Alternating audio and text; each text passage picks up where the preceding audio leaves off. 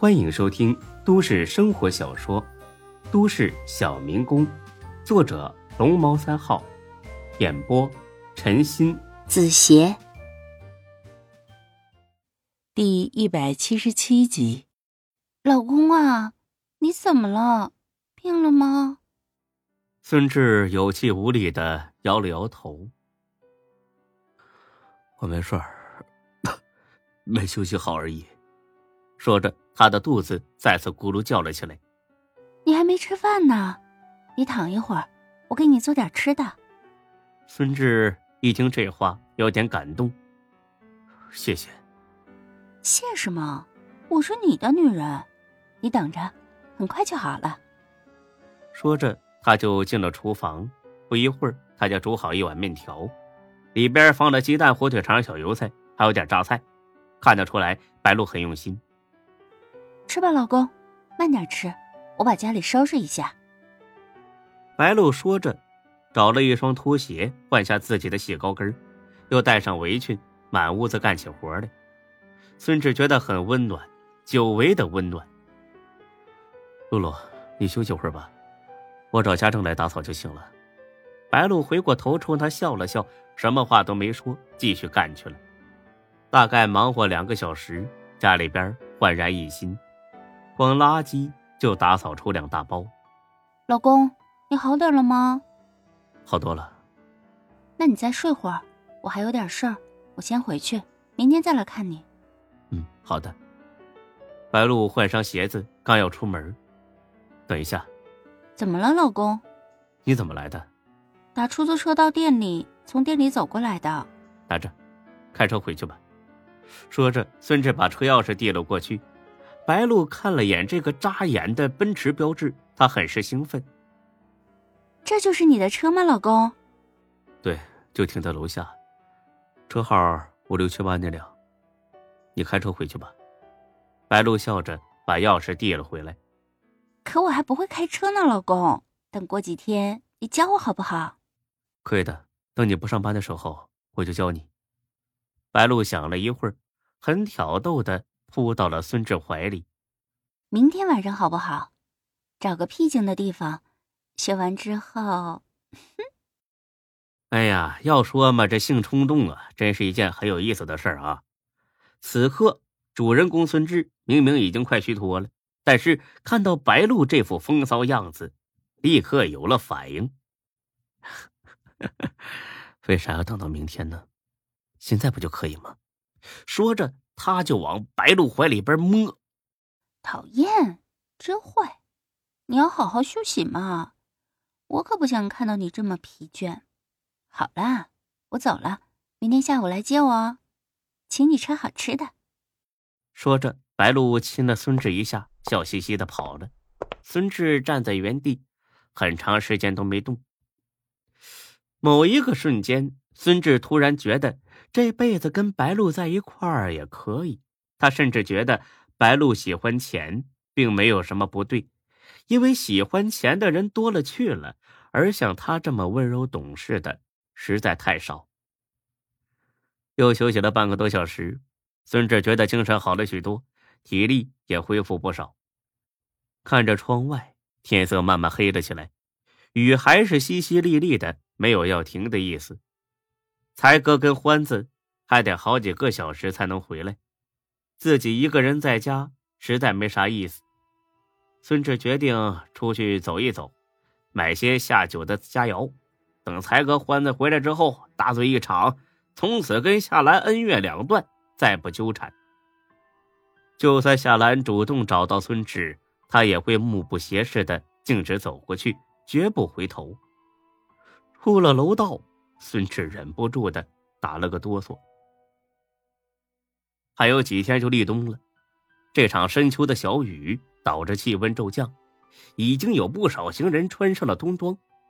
孙志呢，拉上拉链，又把手缩到了袖子里，沿着马路慢慢向前走去。才哥跟欢子爱吃的卤肉店就在这段街的中央。这才走了几百米。孙志在一家拉面店停了下来，因为他看到店里靠窗的位置坐着一个熟人。玉泉仙道张铁石啊，或者说是影帝骗子张二狗。他穿的很单薄，虽然坐在店里边，但是仍旧不时的打着寒颤，脸上到处都是青紫，很是狼狈。不多时，面上来了，他急着吃了一大口，又烫的全部吐回了碗里。好，真他妈恶心！孙志暗骂一句，刚要走，因为他不想再跟这人有任何瓜葛。凡是愚弄善良的人，再多可怜，那也是活该。但是很快，孙志又停了下来，因为他看到张二狗端着碗哭了，准确的说，只是流泪不出声。他咬着牙，眼泪吧嗒吧嗒的往下掉，眼睛里边充满了绝望。这副惨样，再配上那一头花白头发，那老凄惨了。孙志心又软了，他的同情心总是这么的毫无底线的泛滥。看了看时间，还早。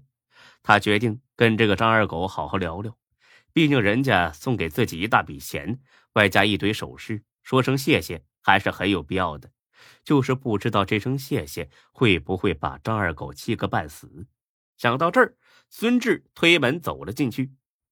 张二狗沉浸在自己的情绪中，完全没发现孙志走了过来。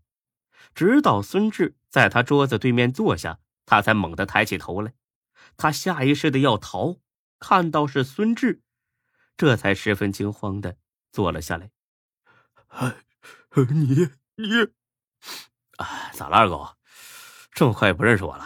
我孙志，啊，就是被你骗到团团转那个孙志。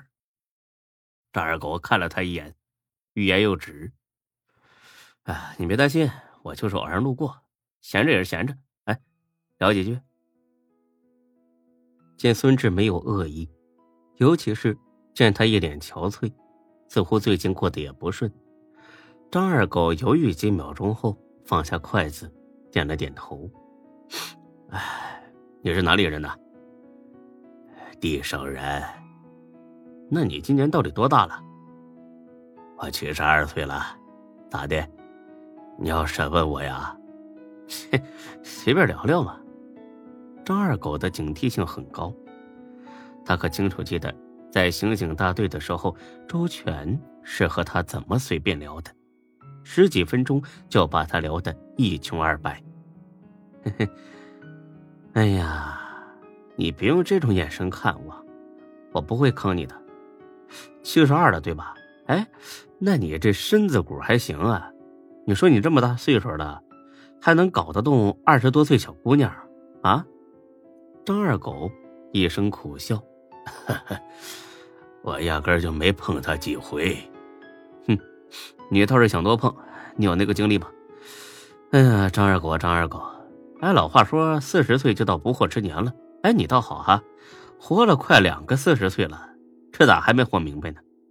张二狗叹了口气，不知道是内疚还是心疼被孙振拿走的钱。过了许久，他才自言自语般的开口了。哎呀，其实啊，你不会明白的。孙志立刻来了兴趣，你你说说呗，我不明白，你也可以给我解释啊。张二狗看了眼孙志，欲言又止。哎呀，你说呗，聊天嘛。张二狗又犹豫几秒钟，终于点了点头。其实啊。我跟那个张平走到一块儿，并不是为了床上那点事儿。孙志笑了，而且他丝毫不掩饰自己内心的想法，他要很坦诚的和这个张二狗好好聊天。你骗鬼呢？不为这个咋的？为了爱情啊？嘿，哎，你可别告诉我爱情没年龄界限，听着恶心啊！哎呀，当然也不是因为爱情啊。那为啥呀？他胁迫你，你被逼无奈？不是因为他的一句话。什么话呀？孙哲很想知道，到底什么话有这么大的魔力，能让这个黄土盖了一大半的老头子对一个年轻姑娘俯首帖耳？他说：“给我养老送终。”孙志愣了一下，明白了。